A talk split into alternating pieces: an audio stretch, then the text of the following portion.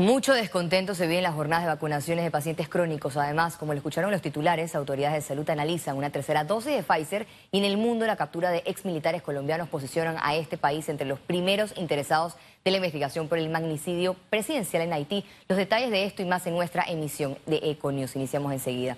Pacientes con enfermedades crónicas madrugaron este viernes para ser vacunados en el Centro de Convenciones Vasco Núñez de Balboa, pero no fueron inmunizados al no contar con cita. Más detalles en la siguiente nota.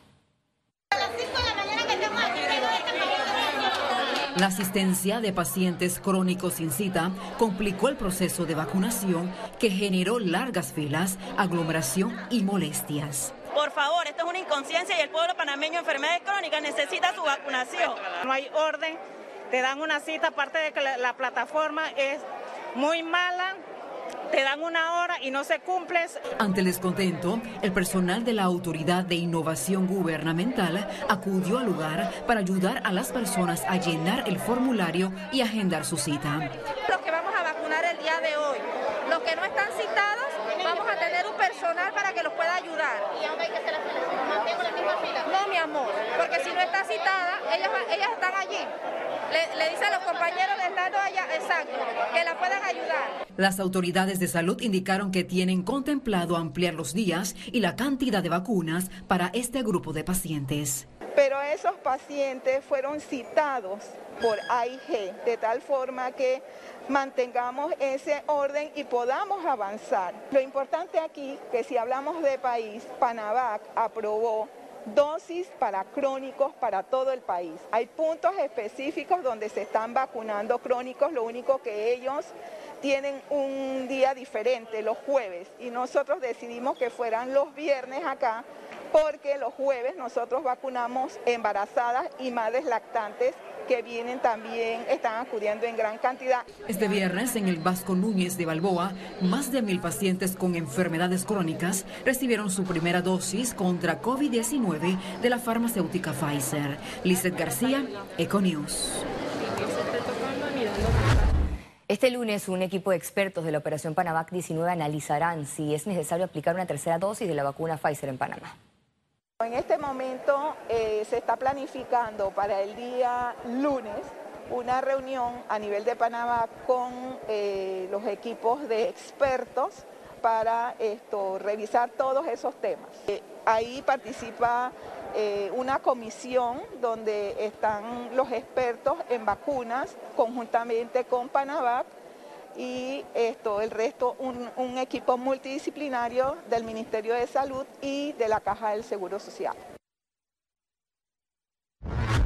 Un millón de vacunas de la farmacéutica Pfizer llegará a Panamá a finales de julio, informó el Ministerio de Salud. La estrategia de vacunación ha ido modificándose en la medida que hemos tenido acceso a más vacunas. Eh, desde que la vacuna ah, de la farmacéutica AstraZeneca ha estado en disponibilidad, ya sea por el mecanismo de negociación directo del gobierno con la farmacéutica o lo que nos viene a través del mecanismo COVAX, eh, se modificó eh, el rango de edad y se puso desde los 30 años, tanto hombres como mujeres. Eh, en el caso de la Pfizer, que se estaba aplicando a los mayores de 60 años, fundamentalmente ya se estableció la estrategia de vacunar a las embarazadas y a los enfermos crónicos. La positividad de pruebas COVID-19 en Panamá se mantiene a 8.4%. Más detalle en la siguiente nota. 413.626 casos acumulados de COVID-19. 1.160 sumaron nuevos contagios por coronavirus. 708 pacientes se encuentran hospitalizados, 124 en cuidados intensivos y 584 en sala. En cuanto a los pacientes recuperados clínicamente, tenemos un reporte de 393.377. Panamá suma un total de 6.614 fallecidos, de los cuales 7 se registraron en las últimas 24 horas. A partir del próximo domingo 11 de julio, algunos puntos del país estarán bajo una cuarentena total y toque de queda. Veamos más en la siguiente nota. Desde este sábado en la provincia de Coclé, los distritos de Antón, Penonomé y Aguadulce estarán en cuarentena total desde las 10 de la noche hasta el lunes 12 de julio a las 4 de la mañana. En las tablas y Chitré solo se mantendrán toque de queda desde las 8 de la noche hasta las 4 de la mañana. Gobierno justifica la medida. Han aumentado el número de hospitalizaciones que podrían comprometer la capacidad de respuesta de nuestras instalaciones de salud en esta importante área para el país. Es importante destacar que las edades que se han visto mayormente afectadas son las edades de 20 a 40 años de edad. Esta reglamentación también será aplicada en los distritos de Donoso en Colón, Hualaca, Chiriquí, Chepo y Pacora en Panamá Este. Esta restricción es desde las 10 de la noche hasta las 4 de la mañana.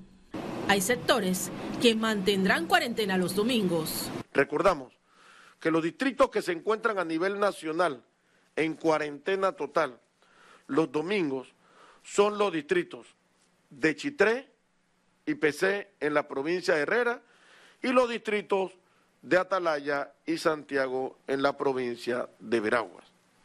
Los distritos de Penonomé y Aguadulce en la provincia de Coclé. El distrito de La Chorrera en la provincia de Panamá Oeste. El distrito de Colón Cabecera en la provincia de Colón. Además, los distritos de Macaracas y Las Tablas en la provincia de Los Santos. El gobierno reiteró no bajar la guardia y asistir a los centros de vacunación para recibir las dosis contra el COVID-19. Catherine Benítez, Econews. Cambiamos de tema. Diputados de Cambio Democrático se reunieron con dirigentes del partido Alianza con miras al próximo torneo electoral. Consolidar una fórmula política con los partidos Alianza, Cambio Democrático y realizando metas es la estrategia de la militante del CD, nivel Ábrego, quien en una semana ha tocado la puerta en dos colectivos de la oposición. Yo he sido una diputada que no tengo precio. Nosotros tenemos que generar las condiciones de consenso necesarias para que nosotros podamos gobernar en el 24. Sin duda, sin duda. Sería una alianza natural, muy natural. Todo el mundo en este país sabe que yo soy amigo de Ricardo Martinelli y siempre conversamos.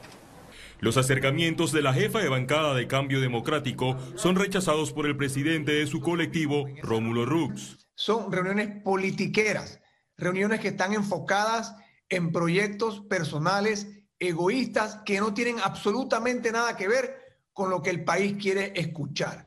Rux aseguró que Ábrego está aliada al gobierno del PRD.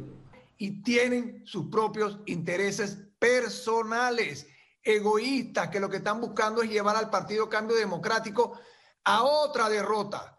Porque hoy en día, Cambio Democrático está muy bien posicionado para ganar las elecciones del 2024. Él es el único que no quiere reconocer el liderazgo que tenemos nosotros dentro de la estructura del partido. Y mira, eso le va a costar a él su futuro político. Nosotros representamos las bases. El señor Rux ha perdido el liderazgo evidentemente y eso todo el mundo lo entiende. El único que tiene una película de fantasía en su memoria es él. Esta semana el expresidente Ricardo Martinelli tuvo su primer encuentro con la diputada Yanibel Ábrego luego de llamarla traidora en 2019. Félix Antonio Chávez, Econius. El partido panameñista podría expulsar o aplicar la revocatoria de mandato contra tres diputados que votaron por Cristiano Adames para la presidencia de la, Asamblea Nacional.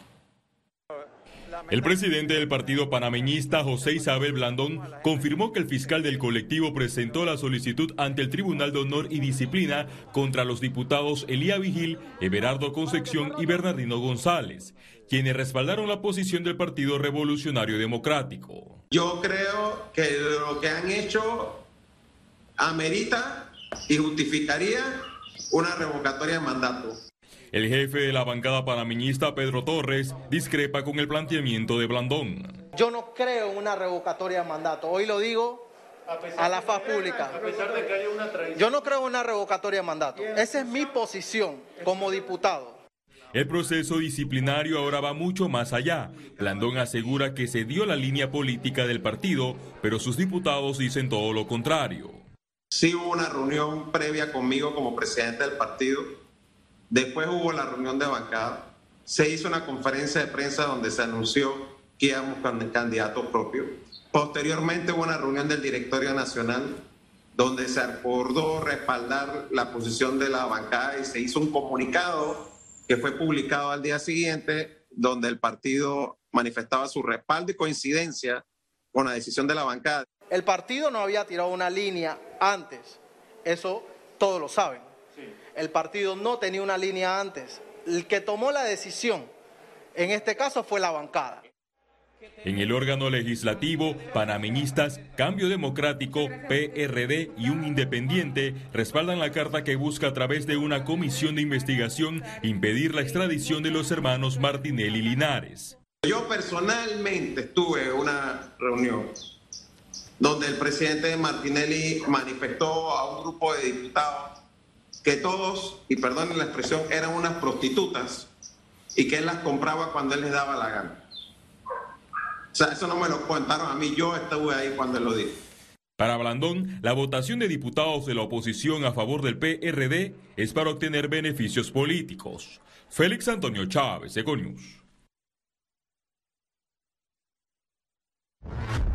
Este lunes viajará a Texas, Estados Unidos, el presidente de la República, Laurentino Cortizo, para reunirse con inversionistas y así promover la reactivación económica y generar nuevas plazas de empleo.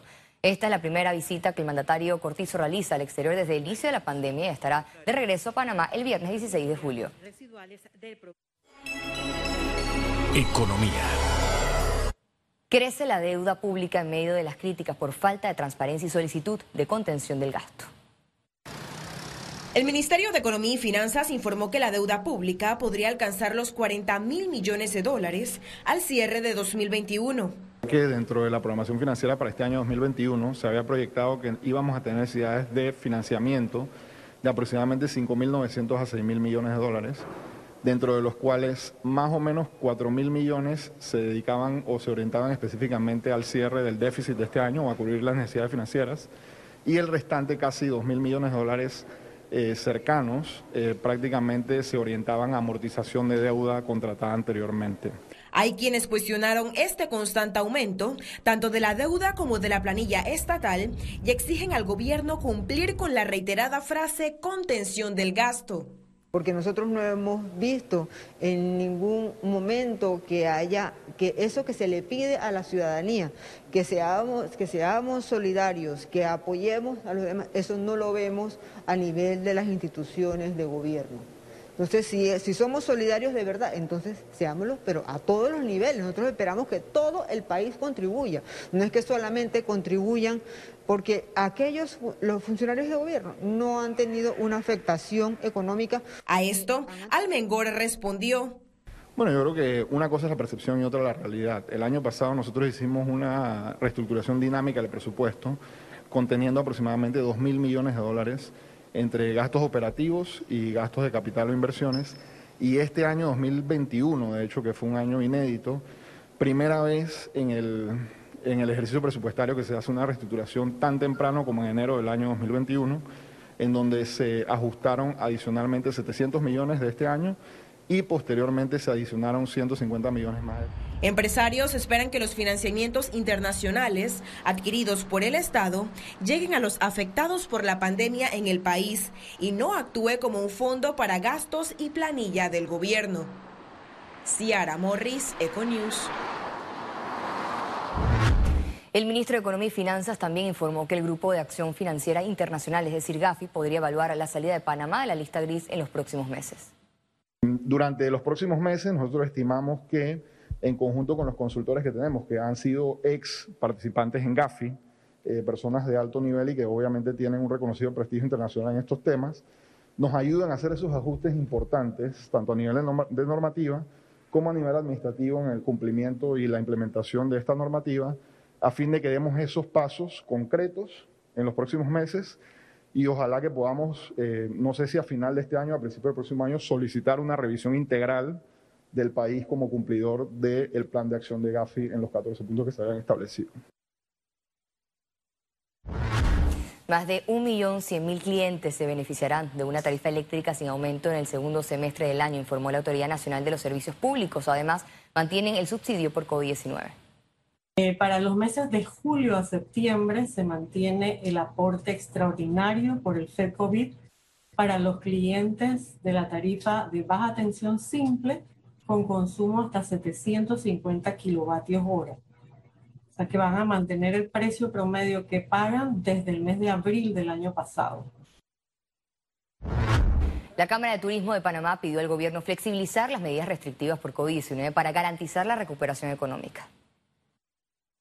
Si nosotros no logramos eh, tener un plan y, trabajar sobre ese plan y, seguir dicho sea, dicho sea de paso, ese plan de apertura, eh, de una forma ordenada, no vamos a poder hacerlo, porque el problema que está pasando es que, sí, Panamá abre y de repente nos ponen una traba diferente y entonces cerramos o hacemos un toque de queda completo o no, o, cerramos eh, eh, para, para todo Sudamérica o para una cantidad importante de países con dos pruebas o cuarentenas, entendiendo de que hoy en día podríamos ya poder aperturar a todos los vacunados con su prueba negativa.